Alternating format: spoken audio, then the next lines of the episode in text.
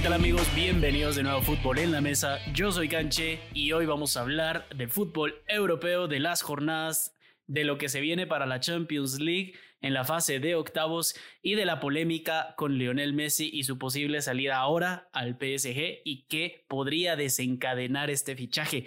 Así que hoy vamos a estar en la mesa. Luis P. Alvarado, buenas noches Luis P. ¿Cómo estás? Tal canche, Wicho, un gustazo estar con ustedes. Disculpen que no he podido, no había podido acompañarlos, pero estaba ocupado en otros proyectos, pero ahora sí, metido plenamente con Las clases de universidad. Cabal. Está bien, está bien, hay que darle prioridad a lo importante, a lo que a lo que sí nos va a dar de comer y no esto que no nos va a dar de comer. Aunque si nos quieren dar de comer, ya saben que nos pueden donar. Ahí algo que sea. Pero bueno, también hay que, está aquí otro que, que, también se está muriendo el hambre, que también tiene que ir a clases todavía. Yo creo que ya salió. Huicho, buenas noches, Luis Tanasi, ¿cómo estás? ¿Qué tal, Canche? Luis, pues un gustazo acá otra vez, viendo jornadas impactantes, viendo una resurrección en Madrid y primero Dios, mañana veremos qué pasa en los premios de Bets, porque mañana es el día, gran día. Resurrección del Real Madrid. Me parece interesante el titular con el que comenzaste el debate, porque sabías muy bien que nos toca el Real Madrid de primero, porque aquí en este programa hablamos de primero con la polémica, con lo más interesante. Entonces, Real Madrid ganó 2-0 al Atlético de Madrid el fin de semana y esta semana, bueno, la semana pasada fue una semana bastante dura. Sevilla eh, y Atlético de Madrid, terminando con la mitad de esta semana al Athletic de Bilbao. Logró ganar sus cuatro partidos, cuatro de cuatro. ¿Qué comentarios merece esto? Y yo creo que quiero darle palabra a Luispe, porque Luispe es el principal detractor de Zinedine Zidane. Entonces quiero ver qué, comentarios positivos me puede sacar de este 4 por 4 del Real Madrid, Luispe. Sí, eh, hay que ser objetivos también y bueno, un aplauso. Esa es la definición que se merece este Real Madrid porque poco a poco ha logrado resurgir. Y yo creo que ahí sí hay que darle mérito a Zidane porque todos estábamos viendo un, equipo perdido, un equipo que divagaba dentro del campo. Y yo creo que aquí los voy a los voy a unir a todos en este argumento que todos pensábamos y veíamos a un Real Madrid con tanta estrella y sin saber a qué jugaba, pero poco a poco eh, yo creo que Zidane fue, fue encontrando un once porque el aplauso que, que le daban a Zidane era que era capaz de ir haciendo cambios, de ir rotando a la plantilla, pero fue encontrando un once y hay que aplaudirle también que apostó por un jugador que a mí no me gusta, no me gusta para nada, que es Lucas Vázquez, en ese triente en ataque con Vinicius Benzema y Lucas, y también resaltar que, que volvió Carvajal. Yo creo que con Carvajal en el campo es un nuevo Real Madrid, es otro Real Madrid, con esos dos grandes laterales que te apoyan tanto en la ofensiva como en la defensiva, tienen un sub y baja importante y que Cross y Modric están en nivel bestial, están en ese nivel que lo pudimos apreciar cuando jugaban en ese 4-4-2 con Rombo en Real Madrid 2016-2017. Como decía Zidane, que no voy a repetir la palabra, pero están eh, a nivel a tope. ¿verdad? Él salió declarando y que Karim Benzema también, yo creo que se asocia mejor. Y de hecho,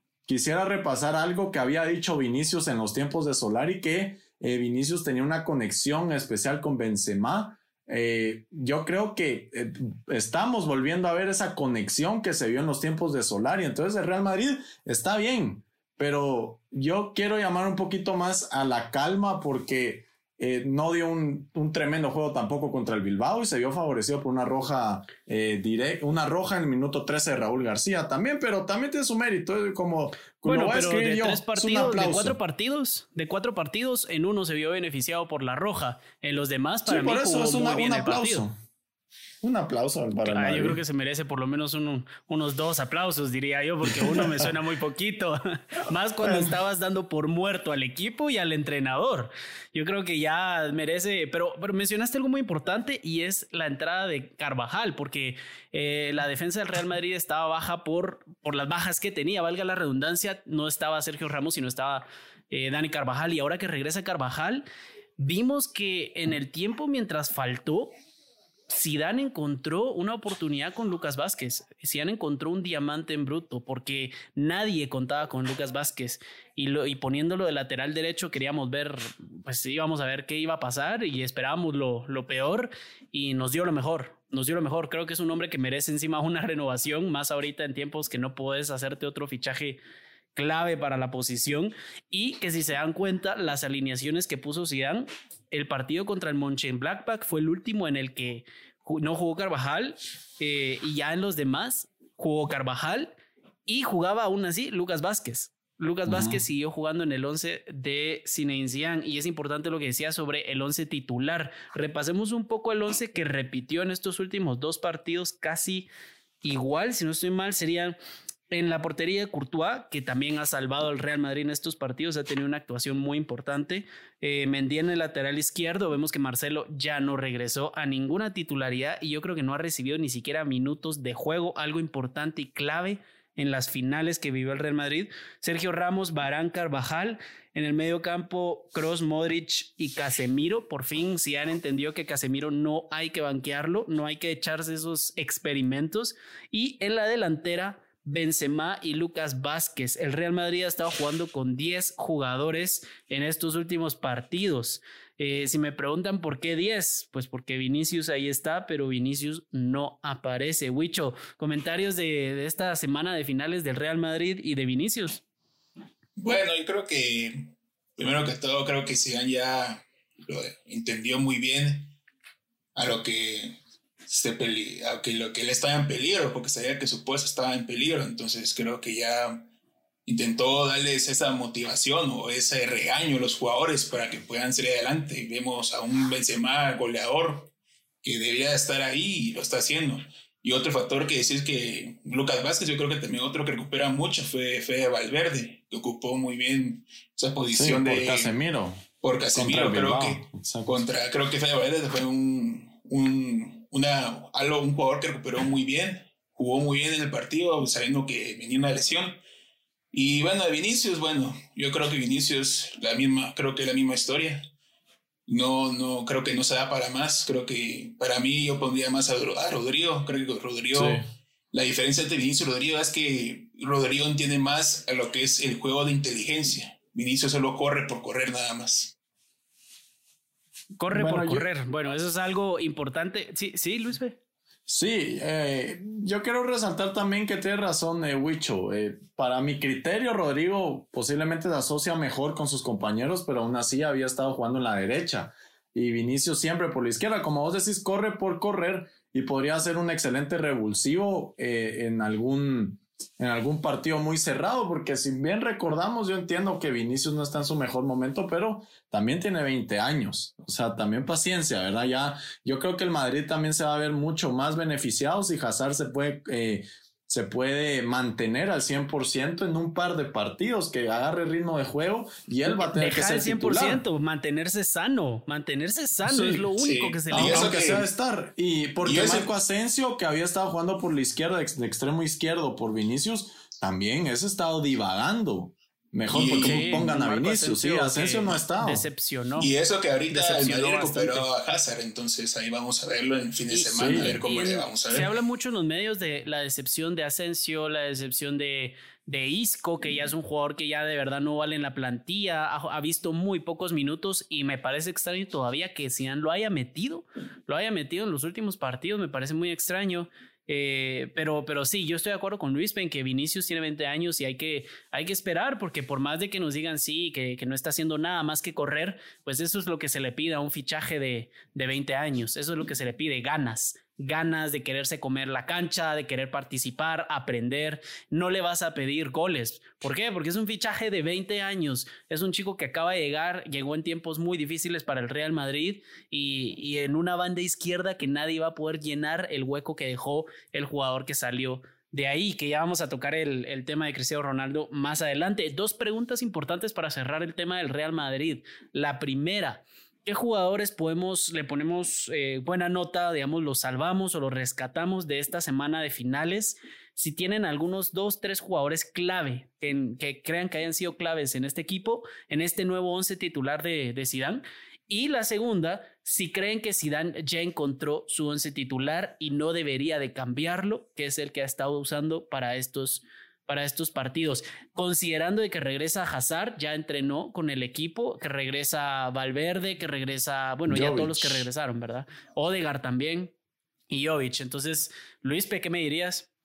Eh, mira, los, si tengo que mencionar tres jugadores, a mi criterio tiene que ser Thibaut Courtois, eh, el Sergio Ramos y la elegancia de Tony Cross. Y ahí agrego a Karim Benzema, pero para mí esos son los tres, eh, los tres jugadores fundamentales por ahorita, porque es el nivel en el que ha estado Tony Cross, eh, la capitanía y liderazgo que tiene Sergio Ramos y también las atajadas oportunas de Thibaut Courtois, porque igual en el juego contra el Atlético del Bilbao, a mi criterio, era eh, el 2 a 2, el 90 más 1, donde Courtois ataja y con ese contragolpe marcan el 3 a 1. Y Courtois, que siempre ha estado oportuno y siempre eh, logra achicar, logra hacer de todo más de alguna magia para que Real Madrid saque el resultado. Y respondiendo a la pregunta del 11, a mi criterio tiene que seguir usando el mismo 11. Yo creo que Lucas Vázquez, aunque no tenga la misma calidad de lo que se le puede proyectar a Rodrigo Góez o lo que se le puede proyectar a Marco Asensio, pues ha estado sacando la casta, ha estado sacando los resultados. Eh, tiene que ser el mismo 11. Yo, la verdad es que me quedo con Vinicius. Yo prefiero a Vinicius que a un Marco Asensio, que tampoco es que te aporte más de lo que hace el brasileño. Yo hasta más carácter le veo al joven de 20 años. Me quedo con ese 11 y cuando venga a Hazard, pues lastimosamente va a haber que sacrificar al brasileño. Sí lo sacrificarías entonces, se meterías a Hazard en vez de Vinicius. Ok. Wicho. Eh, bueno, yo me quedaría con mucho con la vuelta de Dani Carvajal, eh, el muro de Casemiro, creo que es muy fundamental y obviamente lo que era aporta mucho en goles Karim Benzema, todo volviendo a ver ese 9. Todo diferente, Wicho. Sí, todo, diferente. Porque incluso vos dijiste Benzema también. Pero fue mi cuarto. O sea, mi top 3 fue ah, Courtois, Ramos y Cross. Sí, y en el segundo, no, no, tiene que seguir con el mismo 11, no creo que debe experimentar, no creo que debe experimentar, porque creo que ahí... Llega Hazard, ¿entraría Hazard en tu, en tu 11, Wicho?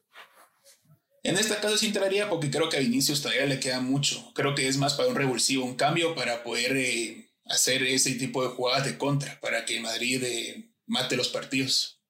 Pero me quedaría, todavía me quedaría con Vinicius para que probara, probara más, pero obviamente si va a meter más a Hazard por la calidad que es la experiencia. Ok, entonces vos sí, vos sí metes de titular a Hazard.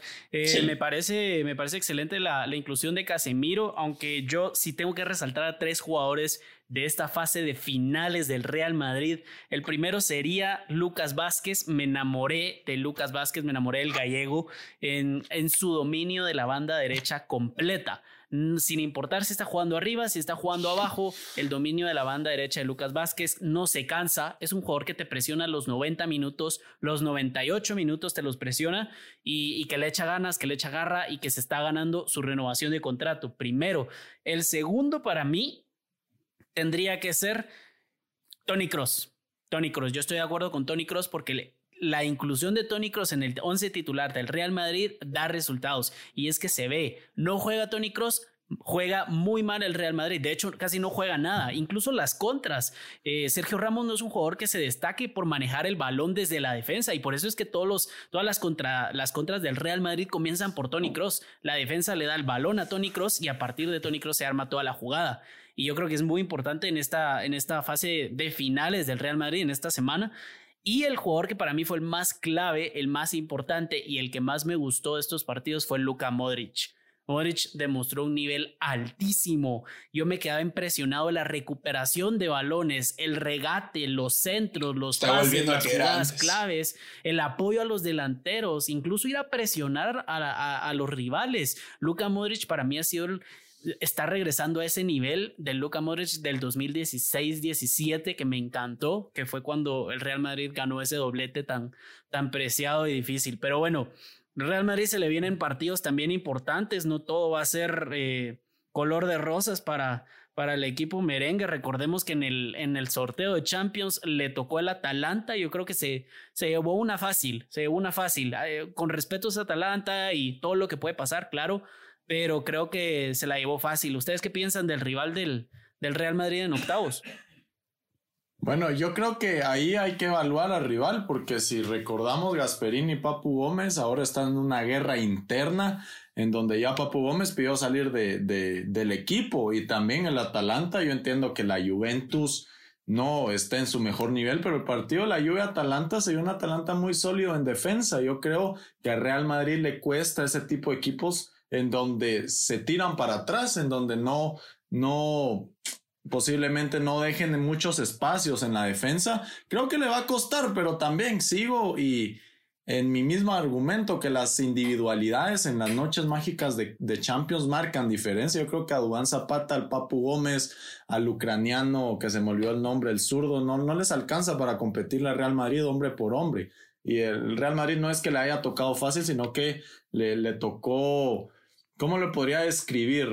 Le tocó un equipo que no es élite, voy, a ponerlo así porque el Atalanta juega. Claro, que no es del top 10, ni siquiera es top 5 en Italia, o, será top 5 en Italia. Actualmente, actualmente, bueno, ahí revisamos. No, pero lo pondrías vos como de los mejores equipos italianos. Ah, sí, en Italia sí, por la manera como juega y la manera que le compite al único top, que es, eh, la Juventus. Es importante lo que decís de que se está desmoronando, el equipo se está desmoronando por adentro, tiene problemas con el Papu Gómez, tiene problemas, que es un jugador clave. Eh, Huicho, ah, o bueno, Luis Femojate, un resultado para el Atalanta Real Madrid, así como están ahorita los equipos, por supuesto. Bueno, 1-1 eh, en Italia y 3-1 en el Di Stefano. Uf, 1-1 en el 3-1 en el Di Stefano, dijiste. Ok, pasa el Real Madrid, por supuesto. Huicho. Bueno, yo creo que el Atalanta creo que es uno de esos equipos que le puede dar una prueba al Madrid. Una prueba así para ver si el Madrid todavía sigue en esas instancias de ser un equipo grande. Lo es, pero no, no hay que dejarnos eh, así, así confiados con el Atalanta. Juegan un, un estilo de juego que a mí me gusta mucho.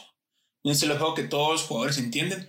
Pero creo que el, Madrid tocó un, rival eh, como que el adecuado como para decir, bueno, este es mi rival, esta es como que mi prueba, la vamos a darle. Eh, un resultado, yo me quedaría tal vez empate a ceros en Italia y 2-0 en Di Stefano. 2-0 en el Di Stefano. Sí, yo creo que le están dando mucha vida al, al Atalanta. Todavía falta, pero bueno, veremos cómo se, cómo vamos a estar para ese partido de Champions. El Atalanta pasó como segundo de su grupo en un grupo eh, relativamente complicado para el Atalanta, teniendo un rival directo que era el Ajax, porque el Liverpool definitivamente pues terminó ganándole 2-0, pero eh, no era era, no era, nadie iba a dudar de que el Liverpool iba a ganar el grupo, pero bueno, yo diría que el, Atalanta sí no va a llegar a un buen nivel contra el Real Madrid, creo que el Real Madrid tampoco va a jugar el mejor partido, pero si llegamos a como estamos ahorita, yo pensaría que un 3-0 en, en, España y un 2-0 en Italia para hacer un 5-0 en la, en la global. Y el Real Madrid tiene un calendario relativamente pues sencillo en, los, en las próximas jornadas de liga. Eh, después de este Athletic de Bilbao tendría Eibar, Granada, Elche, Celta de Vigo, Osasuna vez, Levante y hasta febrero del otro año encontraría a un rival eh, que se le pone complicado, que es el Valencia, hasta el 14 de febrero, que sería en la semana de Champions League. Eh, y ya veremos cómo se le pone el calendario al Real Madrid. Entonces, esto sí, los partidos fáciles o que en teoría son fáciles son los que el Real Madrid pierde. Entonces, habría que ver cómo vamos. y bueno, pasamos al Barcelona, que también es otro equipo que va eh, ahorita en una muy mala posición en, en la Liga Española. De hecho, va, bueno, se ha recuperado, va en la posición número 5 con 20 puntos y dos partidos menos. El Atlético de Madrid va en primero con tres partidos menos, porque hoy jugó Copa del Rey. Y el Barcelona pues ha perdido bastantes puntos en los últimos partidos, logró sacar buenos resultados y estamos viendo un buen rendimiento del equipo. Eh, aún así, Griezmann no se encuentra en la cancha y se le hace muy difícil encontrarle el gol. Lo vimos hoy en el partido contra la Real Sociedad. El Barcelona ganó 2-1. Para mí fue un partidazo del Barcelona eh, comparado con lo que venimos viendo comparado con lo que venimos viendo, el Barcelona por fin está encontrando la cancha. Siento que por fin están quitándose las vendas de los ojos, pero que Griezmann sigue sin encontrar su mejor nivel. Y Messi, el Barcelona está encontrando un buen nivel sin Messi. Creo que Messi no resalta, no hace mayor cosa. Eh, es uno más en el equipo y veremos si sigue en el equipo para el próximo año. Comentarios, Wicho, del Barcelona. Eh, bueno, creo que todavía Griezmann parece el Vinicius del Barcelona. Creo que todavía no, no, no, no la mete. Que Solo la genera y no la mete, sí. Un Vinicius de 120 millones de euros. Sí, ¿quién lo diría? Eh, mira, yo creo que este Barcelona poco a poco va mejorando su ritmo, aunque creo que todavía le falta mucho trabajo. Creo que es un Barcelona que, bueno, viene de una, de una derrota de la Juventus, pero creo que ahorita Messi se está entendiendo muy bien de que gracias a él el equipo gana. Entonces Messi tiene que buscar un rol diferente, no en, el estilo de juego, sino en su carácter, porque él es el capitán. Entonces creo que con él eh, yendo al frente, incluso Coleman dice que no va a haber otro jugador que va a aportar más que este jugador. Entonces el Barcelona le falta mucho trabajo, pero va, va a encontrar el camino poco a poco. Sí, poco a poco. Claro, Claro, uno de los jugadores importantes, incluso más importante que Griezmann, ha sido el uruguayo Ronald Araujo. Eh, un central que ha demostrado tener por lo menos la capacidad de aguantar, de estar ahí en partidos importantes por la falta de Piqué. De hecho, hoy no, hoy no comenzó el Lenglet, hoy el Lenglet comenzó en el banquillo y Mingueza y Araujo tuvieron un muy buen partido. Ter Stegen, que está a un nivel espectacular de lo que es para mí el mejor portero del mundo, tal vez actualmente no está a ese nivel, pero eh, lo llegará a ser porque, porque ya lo ha sido. Eh, y bueno, en el medio campo, Frankie de Jong se está encontrando con Messi y eso es algo que los, el Barcelona quiere ver más seguido, Luispe. Sí, yo quiero tildar a este Barcelona de inconsistente, porque este, este debate ya lo habíamos tenido en donde el, el Barcelona ya se estaba encontrando y fue en esos resultados que vimos contra el Dinamo de Kiev, que le metió cuatro, a los Asuna le metió cuatro, al Ferenbaros, que le metió tres, ya después eh, dos malos resultados para el Barcelona, el 2-1 frente al Cádiz, que perdieron, y el 3-0 frente a la Juventus. Entonces yo Quisiera decir que el Barcelona es, es inconsistente, pero también eh, no es defenderlo, sino es que ser realistas también. Eh, ellos están en una reestructuración, entonces tampoco se puede esperar que el Barcelona marque una época o marque un estilo de juego en donde se tenía que reencontrar con los jugadores que tiene. Me, Yo me, da risa porque ¿cómo puede ser vos? Vos estás diciendo que no podemos esperar algo. El Barcelona en reconstrucción y sos el primero en decir que iba a tener títulos esta temporada. Sí, yo, yo lo dije porque me dejé guiar por los nombres de los jugadores. Eso, eso fue. Y eh, no sabía que no iban a estar en su mejor nivel. Por ejemplo, Frankie de Jong es primera vez que me decís de que jugó bien. Es el primer partido que ha jugado bien. No vemos ese Frankie de Jong del Ajax. Los nombres, hablemos de los nombres que me mencionaste: Griezmann, Coutinho, Messi, Dembélé. Todos esos nombres me los tirabas en la cara al principio de temporada diciendo que son individualidades y que iban a tener un buen rendimiento. y yo te preguntaba, ¿con base a qué? ¿Con base a qué? Messi tuvo, ok, Messi, porque Messi es de los mejores del mundo y tuvo un buen rendimiento, fue Pichichi, pero se veía que ya no era participativo y se quiso ir. Pero de ahí Grisman, ¿qué pudimos ver de Grisman como para decir va a tener un buen rendimiento? Coutinho, yo, yo creo, mira, yo, yo estoy de acuerdo en que les tuvo que haber ido mejor. Yo siento que tal vez el problema que tiene Griezmann es de cabeza, es que siente que todavía cree que él quiere ser el como que el, el mejor del equipo pero obviamente no lo va a hacer porque el equipo va, se va a guiar más por Messi. Entonces yo creo que eso le afecta, no tanto, o sea, yo creo que a Griezmann lo que le, le, afecta es algo psicológico, porque calidad tiene. Pero si las sí, no, es que esas, esas oportunidades que falló hoy, sí, no las falla, pero ni el propio Vinicius. Bueno, estamos criticando al Barcelona y ya se va a poner cuarto en la liga si tiene una victoria más. Eh, yo creo que, que, son parte de los jugadores. También hay que resaltar de que, como bien dice el canche, que Messi no ha estado apareciendo, ya no es un equipo que dependa. Entonces, ya no hay gente tampoco que, meta goles. Por ejemplo, no se le puede dejar todo la espalda al 9 Martin Braithwaite. Todavía apareció Jordi Alba y Frankie de Jong. Yo creo que Jordi Alba fue el tercer o cuarto gol que ha metido en su etapa como profesional. O sea, no, no hay un jugador que salga eh, a dar la cara por este equipo, que sea el líder del equipo. Eh, como bien decían, también es un, es un eh, Barcelona en donde ya posiblemente no resalte Messi y siga viendo de quién puede, quién puede sobresalir. Entonces yo no veo un equipo tan bueno. la verdad es que yo me lo esperaba mejor por, por, por, nombres, por las individualidades que les mencionaba anteriormente, pero supónganse un ejemplo, de Dembélé, no es el mismo Dembélé que proyectaban en el Dortmund, de Philippe Coutinho, que posiblemente dio destellos, años dio motivación, dio motivación, se le vio motivado antes de esta temporada, llegó a entrenar antes, pero no ha sido un Philip Coutinho parecido al que terminó en Bayern Múnich o que se asemeje a su nivel en el Liverpool, por ejemplo. Eh, yo, yo no creo que tampoco se le puede dar todo el peso a Pedri, el joven de 17 años, quien de hecho tuvo un muy buen partido hoy contra la Real Sociedad, salvo un gol que se barre y se va a chocar con el poste, pero tampoco se le puede dejar toda la carga a un jugador de 17 años. Ahorita sí, eh, posiblemente se tiene que esperar más eh, del, número 10 de Messi, que dé la cara, que se ponga enfrente, que, que, que sea el Messi que todos quieren ver. Porque todo el, el barcelonismo quiere Es, para mí, yo creo, yo pienso que debería ser así, pero es esperar demasiado. Messi no, no va a dar la cara. Si Messi es,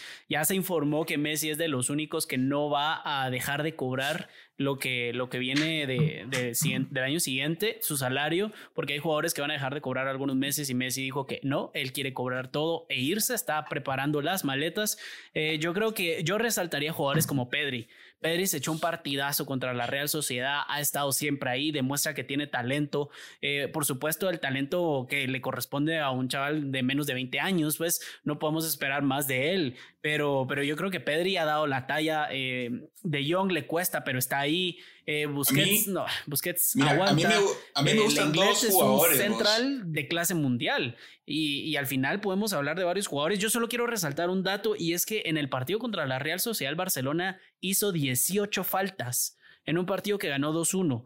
Mientras que en el partido que perdió contra el Cádiz por 2-1 hace como dos semanas, eh, tan solo habían hecho siete faltas. Y es que se da, se evidencia la intensidad con la que juega el equipo. El equipo tiene que, tiene que despertar, tiene que decir somos el Barcelona y tenemos que tener presencia, como dice Luis, ya se va a meter en el cuarto puesto de la liga y ahí es cuando ya no puede bajar. Estuvo a punto de llegar a la zona de descenso y tenemos que ver un mejor Barça pensando ya Kuman en que Messi no va a estar y probablemente se le vaya, si, si es que Messi les hace un favor al Barcelona y les quiere dejar dinero, se va a ir en enero se va a ir en enero y va a jugar la vuelta de la, va a jugar los octavos de la Champions League contra el Barcelona si se va al PSG. Metamos ese tema ya, metamos ese tema ya. ¿Cómo ven ustedes la salida de Messi? Que se habla mucho de, de los comentarios de Neymar. Eh. Bueno, Neymar pidió un deseo y se le cumplió. Va a jugar, bueno, contra Messi, no con Messi, va, pero eh, yo veo un partido muy atractivo porque también era, era, era este PSG o el Manchester City para ver cómo se envolvía Messi en ver si con esos equipos que le pueden dar eh, lo que le quiere. Y lo que él quiere es tanto la plata, no tanto el fútbol.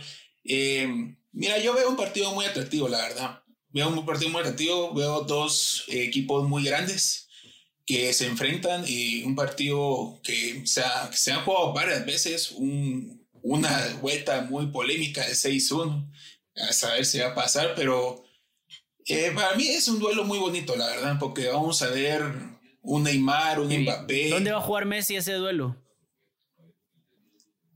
Uf, yo lo veo más con el PSG que con el Barça, la verdad. Sí, es que es el PSG el favorito. Yo quiero ver cuando ese tridente y María Mbappé y Neymar se enfrenten a Mingueza y a Lenglet con el nivel que han estado demostrando eh, en la actualidad. Yo creo que no hay comparación, pero si el Barça logra sacar destellos del primer tiempo que vimos hoy, por ejemplo, yo creo que el Barcelona puede dar pelea al PSG, pero a mi criterio el PSG no porque haya sido un, un equipo que se asemeje al Bayern de Múnich, que sea contundente, que saque resultados, que lleve una racha de victorias positiva. De hecho, le costó mucho eh, la fase de grupos en la Champions League, pero aún así, si logramos ver un buen Neymar, un buen Mbappé, bueno, que también que Neymar hasta por contrato dice que tiene de permiso para ir al carnaval y a la fiesta de su hermana. Si vemos un Neymar dedicado como como lo vimos en este parón de, pandemia de coronavirus, yo creo que solamente Neymar le puede dar muchos problemas a la defensa del Barcelona y ahí está donde está la, verdadera problemática del Barcelona, porque es en la defensa. Yo no creo que Mingueza sea capaz de parar a Mbappé, yo no creo que eh, Araujo se le pueda dar... Eh, la, tarea de parar un, un Neymar, un Di María, ni siquiera a alguien que te ataque, que esté, sí, hasta el propio Icardi y tampoco Piqué. Con la edad que tiene, con aunque tenga experiencia, liderazgo, entre comillas, dentro del terreno de juego y experiencia en Champions League, no creo que esta defensa sea capaz de parar a esos eh, tres locomotoras, ese tridente que a mi criterio es uno de los mejores del mundo actualmente. Entonces, el PSG es favorito, es favorito, pero tampoco hay que desestimar al Barcelona. No creo que vaya a ser una goleada, pero sí pongo al PSG favorito. El PSG favorito, ¿algún resultado si te tenés que mojar? Sí, yo veo al PSG ganando 3-1 en el Parque de los Príncipes y posiblemente empatando 2-2 eh, de vuelta en España, pero sí veo, no veo un resultado abultado, sino que sí siendo eh, mejor en la cancha el PSG, eso sí. Yo, si diera el resultado, diría un 3-0 eh, a favor del PSG en el Parque de los Príncipes y me diría un 2-1 a favor que gane Barcelona, pero pasa el PSG a la siguiente ronda. Uy, uy, uy que gane el Barcelona, me parece, me parece esperanzador. Yo creo que el Barça está mostrando un muy buen nivel, pero aún así se le va a hacer muy difícil el partido contra el PSG. Y ya sea con Messi o sin Messi en la cancha, el PSG para mí va a golear eh, probablemente 4-0 en Francia, eh, mínimo para mí 4-0 en Francia. Y en España tal vez le va a costar un poquito más por el orgullo culé, pero creo que de cualquier manera va a ganar el partido por lo menos un 2-0 pero en total va a ser una goleada contra el Barcelona. Yo no quiero que sea así porque quiero tener al Barcelona contra un Manchester City, contra un Bayern de Múnich o contra un Real Madrid. Me gustaría ver un clásico en cuartos de final, pero, pero sé que le tocó un rival muy difícil con Neymar, que vamos a ver si se recupera, porque al, final pues fue un esguince grave lo que tuvo, pero vamos a ver cuánto tiempo de baja va a estar y si es que llega a ese partido. Un Neymar que tiene mucha mala suerte en los últimos años, ¿verdad? Con el PSG que casi que se pierde las eliminatorias, siempre los octavos de final por lesión. Eh, una falta muy, muy fuerte y muy fea, pero esperemos que llegue para, para el partido del Barcelona y, y esperemos que sea un buen partido, aunque creo que, que va a ser una goleada. Ahora, para, para, ir saliéndonos de España, que mencionamos el Atlético Madrid cuando hablamos del Real Madrid, pero jugó Copa del Rey esta semana, entonces no podemos decir mayor cosa de ellos. Pero nos vamos a Inglaterra, el otro partido interesante de la mitad de la semana, el Liverpool contra el Tottenham, el primero contra el segundo lugar de la Premier League. ¿Quién diría que el Tottenham de Mourinho iba a estar peleando el liderato de la Premier League. Yo no sé si ustedes, yo creo que el único que se lo pudo haber creído iba a ser José, José cuando estuvo en el programa, pero de ahí yo creo que estaba muy difícil ver al, al Tottenham de líder y, lastimosamente, un partidazo, lo decíamos con Luis Pérez de, de grabar, un partidazo de los de Mourinho. Para mí me encanta el juego de Mourinho. Yo sé que es muy polémico porque no toca balón, que eso es antifútbol, que lo que sea, pero para mí Mourinho midió perfectamente al Liverpool y que si no es por un rebote de la defensa, pudieron haber empatado el partido. Y si no fuera por un Bergwijn que no, no tuvo una buena noche, pues hubiera incluso ganado el partido. Pero, ¿qué nota le damos a este partido y qué podemos resaltar, Luis? No, partidazo y era jugándose el liderato de la liga. Yo quiero resaltar dos cosas en el once titular de, del Tottenham. Ya sabemos que Mourinho, eh, no sé si es un fan de Reilón, pero siempre ha estado encima por Ben Davis y Hoy, hoy empieza en la banca y también en Don Belé, que hoy empieza el, argentino Lo pero yo creo que también, como bien decís, supo controlar el partido del Liverpool. Yo creo que Mourinho ya sabía que los iban a atacar por las bandas, como lo siempre lo ataca el Liverpool, y es por eso que se tira por un lateral izquierdo más defensivo como lo es Ben Davis. Lo que sí es que no sé por qué empezó Lo Celso, yo creo que era para tirar esos trazos largos eh, para los contragolpes, ¿verdad? Pero me gusta mucho el Tottenham, yo creo que tiene un medio campo muy equilibrado Moussa Sissoko y Pierre-Emerick Hoiberg, que también es de resaltar, eh, el, el danés que viene del Southampton, viene a dar un golpe en la mesa y decir, a mi criterio, ahora, actualmente es uno de los mejores mediocampistas de la Premier League, sin lugar a dudas, y siempre la dupla matadora, la mejor dupla de la Premier actualmente, que es eh, Son y Harry Kane que siempre meten problemas a los equipos. A mi parecer es un planteamiento eh, muy inteligente por parte de Mourinho porque sacrifica dos titulares eh, para hacerle frente al Liverpool. Y el Liverpool, que aunque tenga esas bajas complicadas, no deja de ser el Liverpool. Ya, ya vuelve Alexander Arnold, eh, Fabiño, que lo estaba haciendo muy bien, supliendo las ausencias de Joe Gómez y de Virgin van Dijk, el joven, el joven Rhys Williams también en la saga, que también tira mucho o hace ver que tiene, es un jugador de proyección, pero aún así sigue siendo el mismo Liverpool. Y yo creo que eh, Jürgen Klopp ha hecho muy bien en encontrar un medio centro ofensivo como lo es Curtis Jones, porque posiblemente cuando todos están sanos es un medio campo de todo terreno, con Vignaldum, Henderson y Fabiño. Claro. Pero nunca habíamos visto a alguien tan creativo como Curtis Jones. No estoy diciendo que sea pieza clave, pieza fundamental o alguien que marque la diferencia, pero ha, ha, sabido pacar y mantener los ritmos del juego con ese jugador date cuenta, date cuenta que lo decís, lo, lo identificás muy bien, porque al final tiene a su, a su tridente arriba, eh, a su tridente, al mejor tridente para mí de, de, la, de la Premier League, que es Salah, Firmino y Mané que siguen siendo unos goleadores que ya están recuperados, que están jugando al 100. Entonces, tener la libertad para decirle a Curtis Jones a poder experimentar, subir un poco en la cancha, teniendo a Henderson y a Vignaldum abajo también. Y, la defensa es lo que más ha penalizado al Liverpool, la defensa y la portería, y pues está dando la talla, como decías, Fabiño ha mostrado un gran rendimiento. Eh, lastimosamente, pues todavía no vamos a poder ver la, la defensa titular del, del Liverpool probablemente el resto de la temporada, pero creo que jugaron un muy buen partido, hicieron lo que tenían que hacer, dominaron, por supuesto, la posesión, los disparos, los ataques eh, y los goles de, del Tottenham no fueron errores de Liverpool, creo que fueron eh, muy bien pensados por parte de Tottenham, un partidazo y que la Premier por primera vez en mucho tiempo se está poniendo interesante y tiene por lo menos dos candidatos fuertes que son el Liverpool y el Tottenham. Y si repasamos la tabla, eh, detrás están el Southampton en tercer lugar, en cuarto el Leicester, en quinto el Everton y hasta el sexto lugar volvemos a encontrar a un recurrente del top, top 4 que es el Chelsea. En el octavo está el City, en noveno el United que jugaron un partido aburrido el fin de semana en un empate a cero.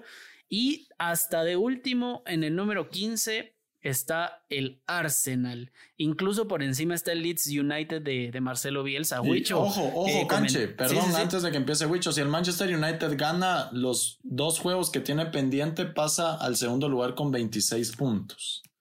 ¿Qué tal? Al segundo lugar, claro. Una Premier que está, pero caliente y muy buena y que al final no la gozamos nosotros. Wicho, comentarios del partido del Tottenham, de, de Mourinho, del club de, de Liverpool y de la tabla de la Premier League.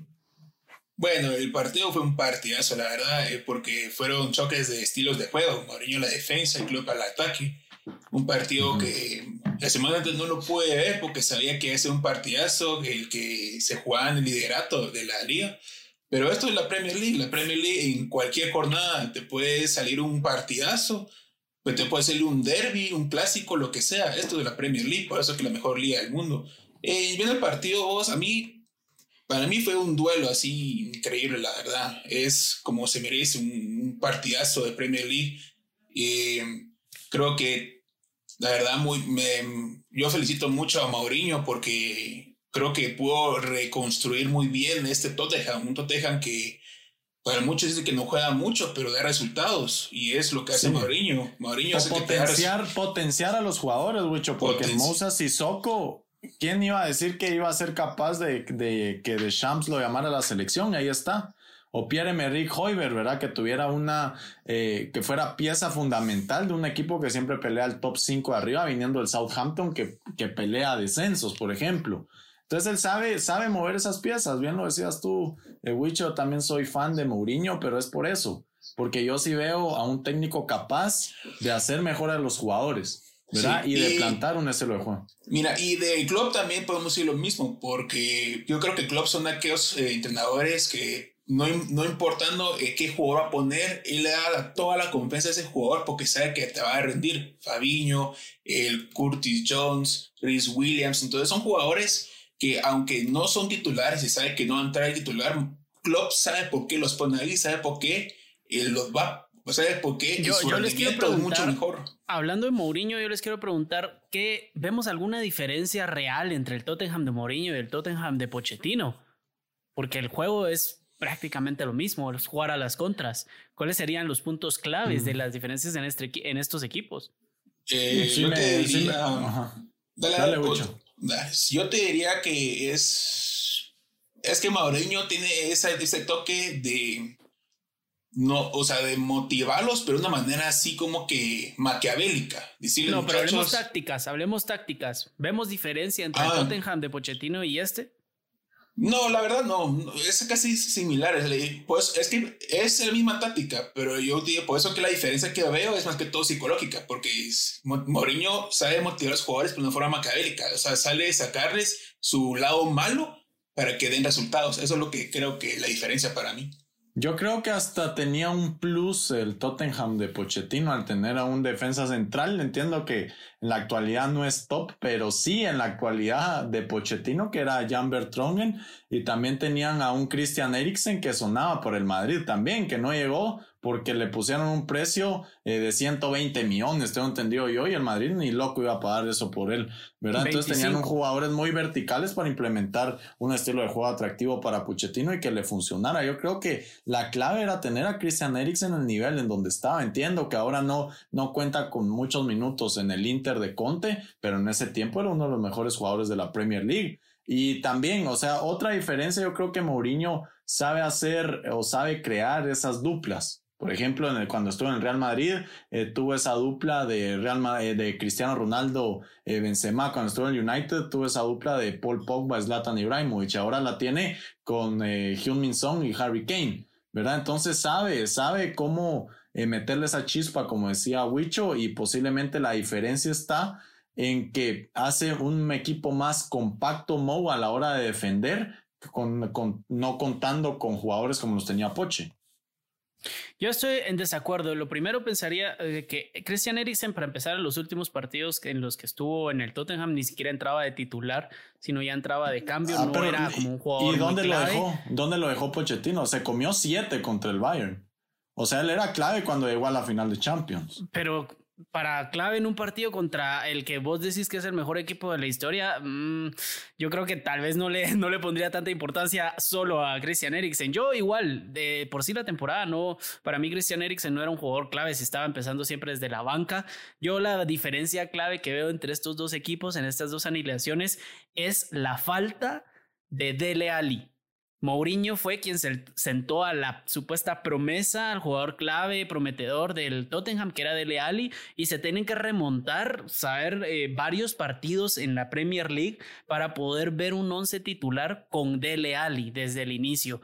Y, lo vimos en la serie, bueno, lo vi yo en la, en la serie de Amazon Prime de All or Nothing del Tottenham, en el que desde que Mourinho llega a entrenar al Tottenham los primeros días se da cuenta que Dele Alli es un perezoso, que no le gusta entrenar y eso choca como sabemos, con la personalidad de Mourinho y se lo dice y aún así hoy estamos viendo el mejor arranque temporada, probablemente el mejor arranque de su historia del Tottenham en, la Premier League y la ausencia que más suena es la de Dele Alli, que para mí es el isco del Tottenham y por eso no le gusta a Mourinho y para mí esa sería, tal vez no podemos encasillarlo en una, en, en una razón, pero para mí eso es clave.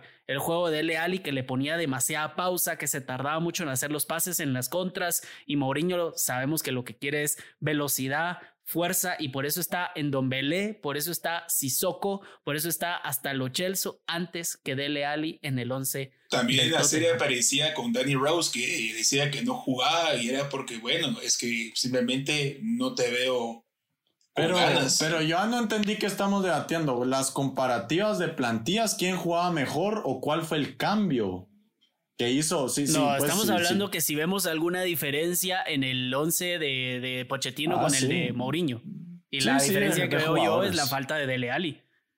La falta de Dele Alli y es, y es lo que toca y eh, es un equipo que tiene más fuerza y más poder y que no está esperando a ver qué hace, sino que al contrario, se dedican a la contra, nos vamos a dedicar al 100% a la contra y lo hacen muy bien, que lastimosamente Gareth Bale no ha podido unírseles al 100%, pero y de por sí ya se volvió a lesionar, pero pero bueno, es un es un equipo que hay que hay que seguir viendo, hay que seguir observando. A mí me gusta, a mí me gusta mucho este A mí me encanta, a mí me encanta. Para mí es el, favorito para ganar la Europa League a mi criterio. La Europa League. Sí, lo, lo segundo, lo segundo, yo lo firmo. Favorito para la Europa League. Esperemos que no nos decepcionen. Le tocó una fase de 16 avos relativamente fácil, la verdad es que bastante fácil, pero sabemos que que pues, eh, no sé, el Tottenham a veces puede soltar unos puntos, ya lo hizo en, en, partidos pasados. Siempre en Inglaterra, pues la otra noticia que tenemos es que el Arsenal sigue decepcionando y Arteta ya tiene a los, a los Gunners en el puesto número 15. Eh, tocando el tema rápido, vemos, eh, será, como dijo Wicho anteriormente, antes de empezar a grabar, ¿Fue una decisión precipitada la de poner a Arteta de entrenador o cuál creen que ustedes que sea este la clave en este mal desempeño del equipo? No, no, no, no. Yo, yo, yo hasta contento me había puesto cuando jalaron a un jugador como Thomas Partey, porque a mi criterio le podía dar profundidad a ese tridente que en los primeros partidos había dado mucha ilusión. ¿Verdad? André, la cassette, eh, Aubameyang, a William o ya sea Nicolás Pepe, pero yo creo que la clave principal no voy a señalar a Arteta porque al principio todos estaban contentos porque ganó FA Cup, porque le hizo un buen partido a Liverpool en la Community Shield, había ganado títulos, dejó al Arsenal en un puesto decente en Premier League, se logró meter a Europa League por ganar la FA Cup, entonces no dio una mala temporada cuando él empezó. Yo creo que, que la clave aquí es que no tiene un jugador creativo y yo creo que el Arsenal falló en preferir, en que ganó el orgullo de la institución porque al, al al no querer a un jugador como Mesut Özil, pues ya no tienes a, quién poner. Por ejemplo, hay veces que ponen a este joven inglés en Quetá, a Joe Willock, eh, en, esa, posición de 10, que a Arteta le gusta mucho tener a alguien creativo, pero que no cumple en la faceta que Mesut Özil a los 35 años te puede dar, o 33, la edad que tenga, por la calidad de fútbol que tiene, aunque no venga en ritmo. Entonces yo creo que por ahí está fallando el Arsenal. Porque, porque yo creo que Mesut Özil es un jugador que todavía te puede proporcionar un estilo de juego que necesita el Arsenal de mantener la posesión, de encontrar espacios y que no la tienes. Y de hecho, si lo vemos, ya tiraste, ya habías tirado de los numeritos ahí, canche que habían perdido siete partidos en la temporada, van en decimoquinto y no es posición del Arsenal con los jugadores y con la inversión que ha hecho en, en las temporadas pasadas. Claro, bastante importante. Yo creo que uno de los factores más, eh, o que podríamos resaltar o tratar de encontrar una teoría de por qué no funciona, es veamos la escuela de dónde viene Mikel Arteta, porque también Mikel Arteta, el estilo, eh, le ganó a su mentor Pep Guardiola en la FA Cup de la final, como lo mencionó Luis P. Eh, ¿Cuál es el estilo de juego de Arteta? Yo no estoy viendo, yo creo que se quiere diferenciar de Pep al mismo tiempo queriendo jugar como él. Y yo creo que no veo un estilo del Arsenal. Yo he visto poco al Arsenal, pero creo que no he visto un estilo definido. Yo creo que es una combinación entre contraatacamos cuando no tenemos la pelota y cuando la tenemos la dormimos para ver si es que logramos algo. También Pierre eh, Emerico Bemayán es un jugador que era un goleador la temporada pasada. Estábamos viendo que estaba agarrando buen ritmo y en esta en este inicio de temporada en los en los más de 15 partidos que llevan, ya apenas si tiene tres goles y una asistencia, siendo el máximo referente del equipo. Jugadores como Lacazette, que con 29 años estando en el club también solo lleva tres goles. Perder siete partidos es para que te echen. Perder siete partidos es para que te echen, es uno de los peores arranques, claro, es no vas a contratar a nadie más ahorita y por eso lo están lo están aguantando, pero dense cuenta de sus resultados, sus últimos partidos ha perdido tres de los últimos cinco y empatado dos y entre esos los rivales no son Manchester City, Manchester United, Tottenham, Liverpool y, Chelsea, no, son 0-0 con el con el Leeds de Bielsa que lo está haciendo muy bien, por cierto, eh, perdió 2-1 contra los Wolves, 2-0 contra el Tottenham, 1-0 contra el Burnley y 1-1 empatados contra el Southampton que va eh, pues en tercer lugar de la liga. Wicho. lo, que lo salva, perdón, oh, antes es el, paso perfecto que lleva en la Europa League, ¿verdad? O sea, por ahí creo que entra la salvación de Mikel Arteta, porque estoy totalmente de acuerdo. Siete derrotas en esta temporada ya es para sacar. Mira, yo creo que ahorita, eh, bueno, no creo que sea conveniente echar a Arteta porque yo creo que ahorita, por lo que está haciendo en Europa League, yo creo que eso lo puede salvar. Pero no, no damos mucha esperanza. Y yo me quedo con vos, cancha, porque yo vi el partido contra Southampton del Arsenal y no veo un estilo así. O sea, no veo a que jueguen a algo. Solo veo que tocan el balón, pero no veo así un equipo que digamos que ese es su estilo de juego, que esa es su manera de jugar. Porque, o sea, yo los veo desconectados, desorganizados no saben qué hacer cuando pierden el balón, no saben qué hacer cuando tienen el balón, no entra en portería. Y por Aubameyang, porque Aubameyang era, hace dos temporadas, si estoy mal o tres, era, ganó la bota oro junto con Salah y Mané. Y ahora estamos viendo que queriendo más salir del Arsenal que estar ahí. Pero bueno, eh, Creo que por el momento creo que la Europa League lo puede salvar mucho. Cinco, sí, cinco partidos eh, consecutivos en la Premier League sin victoria, nada más el empate de hoy. Claro. Yo creo que, le, que, el empate de hoy no, no, preocupa tanto porque también Southampton va tercero en la Premier League. Ha sido un equipo eh, muy, muy equilibrado entre el terreno de juego, pero sí preocupan la derrota contra el Burnley, la derrota 3-0 contra el Aston Villa, la derrota contra los Wolves sin Raúl Jiménez, ¿verdad? Cosa, esos partidos son los que van preocupando, pero yo creo que ya eh, la, la directiva le tiene que dar otra oportunidad. Le tiene que dar otra oportunidad porque de todos modos, bueno, no, ya tiramos la liga, vamos decimoquintos, tratamos de sacar resultados, pero enfoquémonos en la Europa League, por ejemplo. ¿verdad? Pero yo, que ya yo, yo, creo que lo que tiene que hacer Arteta es intentar a no caer en el descenso, porque eso les puede perjudicar, porque están muy, muy, no, no muy, creo que, no, no, creo que ahorita la meta es no, no, bueno, no creo tampoco, pero bueno. Eh, en época de coronavirus yo no me atrevería a asegurar nada más que, bueno, lo único que me atrevería a asegurar es que el Barcelona no va a ganar nada esta temporada, eh, lastimosamente también, ¿verdad? Porque quisiéramos que estuviera ahí compitiendo por todo, pero bueno. Eh, también jugaron 30 minutos, más de 30 minutos o 30 minutos con 10 hombres, entonces aguantaron el, los últimos minutos del partido el Arsenal en el 1-1 contra el Southampton. Creo que fue importante por lo menos resaltar de que, que jugaron con 10 hombres. Y bueno, ya para salir de Inglaterra, porque ya hablamos mucho de, de los meros, meros equipos, nos vamos a otra liga que se está poniendo interesante y que por fin estamos viendo algo diferente. Y es la noticia en Italia. El Milan sigue líder. El uh. Milan, increíble. ¿Cuántos años, Wicho, llevamos de no ver al Milan en el tope de la liga tan seguro? Y no solo porque su equipo empieza con la A, porque está ordenado alfabéticamente.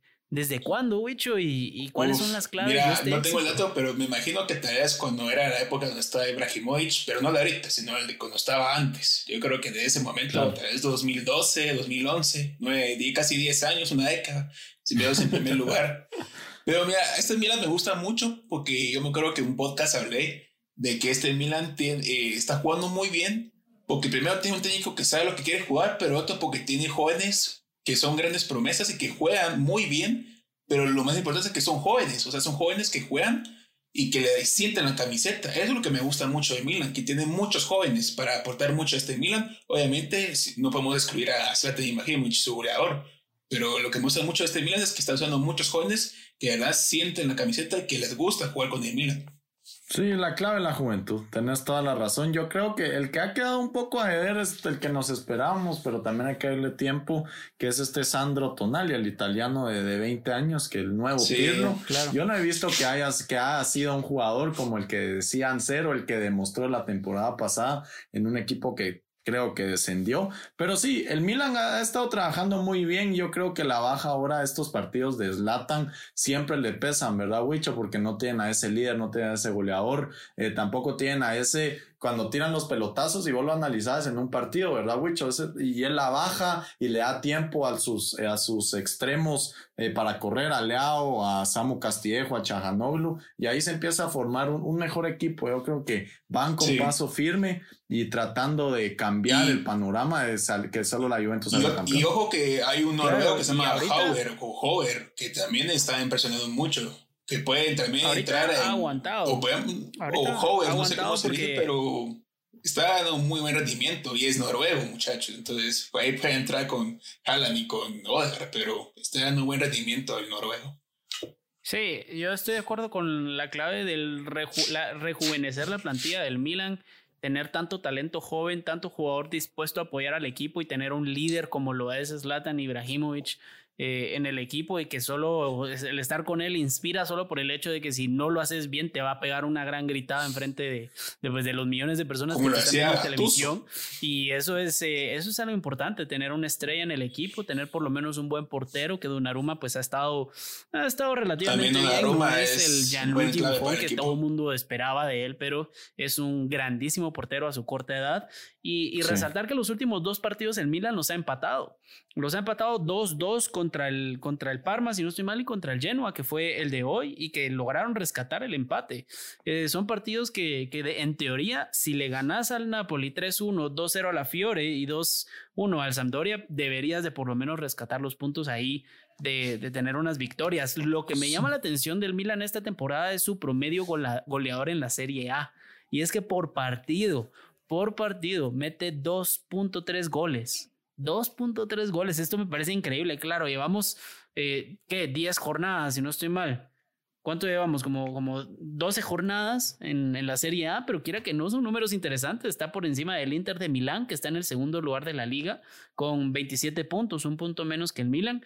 Y la Juve, que está en tercero, con 24 puntos, eh, 4 puntos menos que el Milan con la misma cantidad de partidos. Se pone buena la Serie A. ¿Será que van a mantener este, este orden o, o la Juventus va a recuperar el liderato como siempre? Ah, ah eh, si me permitís, Wicho, yo, yo no veo a la Juventus eh, como una plantilla capaz. Yo creo que le hace falta piezas, piezas para poder, eh, yo no sé, tratar de seguir siendo la consistencia que habían mostrado en las ligas anteriores, porque les hacen falta la lateral izquierdo, que Pilo no se decía si poner línea de tres, no sabe si poner a Danilo central, no sabe si ponerlo lateral izquierdo. Alexandro no es el mismo que estuvo en la Juventus, que llegó a la final de Champions con Alegri. No tienen a un 5 definido. Hoy se lesiona Arthur. Hay veces que entra Rabiot, otras veces Weston McKinney, pero Weston McKinney lo está usando como un 8. Ese ida y vuelta no tienen a, a ese contención puro que necesitan. Tampoco Pirlo ha dado a la, a la, tecla para poner a Pablo Dybala titular. Entonces yo, ahora que no tiene ni competición europea y que quedó último del grupo del Real Madrid, se la doy al Inter. Porque solamente, esa es la última de, Conte, a mi criterio. Si no gana la Serie A, apaga y vámonos. Entonces, el Inter con la plantilla profunda que tiene, sí, con la plantilla profunda que tiene, porque conoce la Serie A, porque quedó segundo la temporada pasada, lleva un paso firme entre comillas, no es, no, ojalá no sea el mismo Inter que si pinchaba la Juve, pincho yo, si gana la Juve, gano yo de la temporada pasada, ¿verdad? Pero a mi criterio, como ya no tiene otra, eh, otra competición y tiene una plantilla muy bien formada y muy bien invertida, creo que el Inter puede llevarse, este es el año del Inter, yo me quedo con el Inter de Milán para ganar la Serie A. Interesante lo que decís, que es precisamente, pues es clave el hecho de tener toda la libertad de jugar la Serie A sin la preocupación de una, de una competencia europea, ¿verdad? Y eso es lo que debería de ser clave para, para el Inter para por lo menos recuperar ahí. El, el Milan juega la Europa League, no es una competencia que le exija tanto, aunque para la plantilla que tiene el Milan definitivamente le va a exigir y le va a poner, eh, le va a poner importancia y que también para el Milan, si no gana la Serie A, ganar la Europa League sería un exitazo. Incluso, tal vez no más, no más, eh, más, no más fuerte que la Serie A, pero sería un gran éxito para el AC Milan ganar la Europa League y automáticamente jugar la Champions League la próxima temporada. Wicho, ¿cómo ves esto? ¿Cómo ves esta teoría, esta posible eh, victoria? Mira, yo creo que el único equipo que veo más favorito del Milan es el Tottenham creo que el único que le, puede pasar por encima. Pero. El Manchester United. No, no, no. El United no creo que, que sea favorito. De hecho, se enfrenta a, la sociedad. A la sociedad. De hecho, se enfrenta a la sociedad. Ese va a ser un buen partido. Ese va a ser un buen partido y yo creo que la Real Sociedad va a ganar. Ahí sí no, Pero, estaría. Mira, porque creo que bueno, Pogba no va a salir en, en, enero. Creo que ya lo dijo Mino Rayola, lo, lo, salió a decir hoy, que no va a salir en enero, sino se va a esperar hasta el verano pero veremos eh, cómo llega porque es un jugador que, que, tiene que ser clave en estos momentos. Eh, Bruno Fernández, Mason Greenwood, jugadores que tienen que estar allí y que al momento no, no les está yendo muy bien. No, va, y aparte, perdón, Wicho, que te interrumpe, creo que va a ser una prueba de fuego para toda la Liga Española para ver en qué nivel están, porque si repasamos, al Sevilla le toca contra el Dortmund, al Barcelona contra el PSG, al Atlético de Madrid contra el Chelsea, a la Real Sociedad contra el Manchester United. Ahí pueden haber cuatro equipos de la Liga Española eliminados en la primera fase eliminatoria de cada competición europea, ¿verdad? La el único, a mi criterio, que la tiene fácil, entre comillas, es el Real Madrid, pero esta es prueba de fuego para ver si la Liga Española ha, bajado su nivel. Bueno, es el único que pasó, el único que pasó de líder de su grupo. Por eso la tiene fácil. Sí. Mira, yo la Serie A la veo. Mm, ahora sí he estado viendo esa Serie A que veíamos desde antes, pero desde antes, antes, antes. Este, antes todas las leyendas miraban, llegaban, llegaban a Italia. Creo que esta Serie está muy competitiva. Me gusta mucho esa Serie. Y a mi criterio, creo que el único equipo que le puede ganar al, al Milan este título o el liderato sería el Inter. Creo que el Inter ahorita con Conte, Conte creo que ya se dio cuenta de que era el equipo que tiene y sabe lo que puede, lo que es capaz y lo está haciendo ahorita. La Juve, yo creo que me quedo con vos, Luis, que con Dybala, porque ahorita Dybala no vemos mucho, pero creo que es por el factor de que está Álvaro Morata. Creo que ese cambio que hizo Pirlo con Dybala y Morata, que para mí Morata está haciendo muy bien, pero yo creo que voy a ver, yo creo que Pirlo te podía experimentar un poco metiendo esos tres con Cristiano, Morata y Dybala, pero creo que no con, con, con, pero me trae. Eh, pero la verdad es que Dybala mm, no entra en el equipo de no entra en el equipo de Pirlo. Para mí creo que Morata sí, todavía, muy bien. Todavía, es que está empezando. No tiene ni siquiera experiencia como entrenador. Yo creo que es muy pronto. Siquiera, no saben, creo que ni él sabe lo que realmente quiere todavía. Él sigue probando y, es una temporada muy atípica como para tomar decisiones a futuro de vender lo que sí había que ver es de que pues. Pirlo es muy dependiente de Cristiano Ronaldo. O sea, la Juve es dependiente de Cristiano Ronaldo. Bueno, yo creo que cualquier equipo y cualquier entrenador va a ser dependiente de Cristiano Ronaldo. Sí, para que te marque goles. Pero yo creo que su estilo de juego gira mucho lo que puede hacer el colombiano Juan Cuadrado en esa banda derecha. Porque aún así, mira, Wicho, yo creo que también tienen que implementar y tratar de utilizar a esas eh, dos extremos, Cuadrado y Federico Chiesa, porque la inversión que hicieron para ese eh, jugador de la Florentina, que de hecho tuvo un buen partido contra el Atalanta, marcó gol y forzó un penal, que de hecho Cristiano Ronaldo falla. Eh, pero Federico Chiesa le gusta mucho a Andrea Pirlo. a mi criterio debería utilizar más, como bien vos decís, a Paulo Dybala, por ejemplo, y tratar de encontrar esa pieza clave que te pueda suplir muy bien esa banda de la izquierda. Pero le, le, hace falta piezas para poder hacer muy bien el rompecabezas, ¿verdad? Para poderle dar a la tecla, pero tenés toda la razón, Canche, ahí no hay debate. Andrea Pirlo no tiene experiencia como técnico y no sabe ni qué quiere porque rota, rota formaciones, empieza a, Rabiot, otras veces empieza Arthur, Arthur de banca, empieza Betancourt, entonces todavía no se sabe qué es lo que, lo que quiere esta Juventus.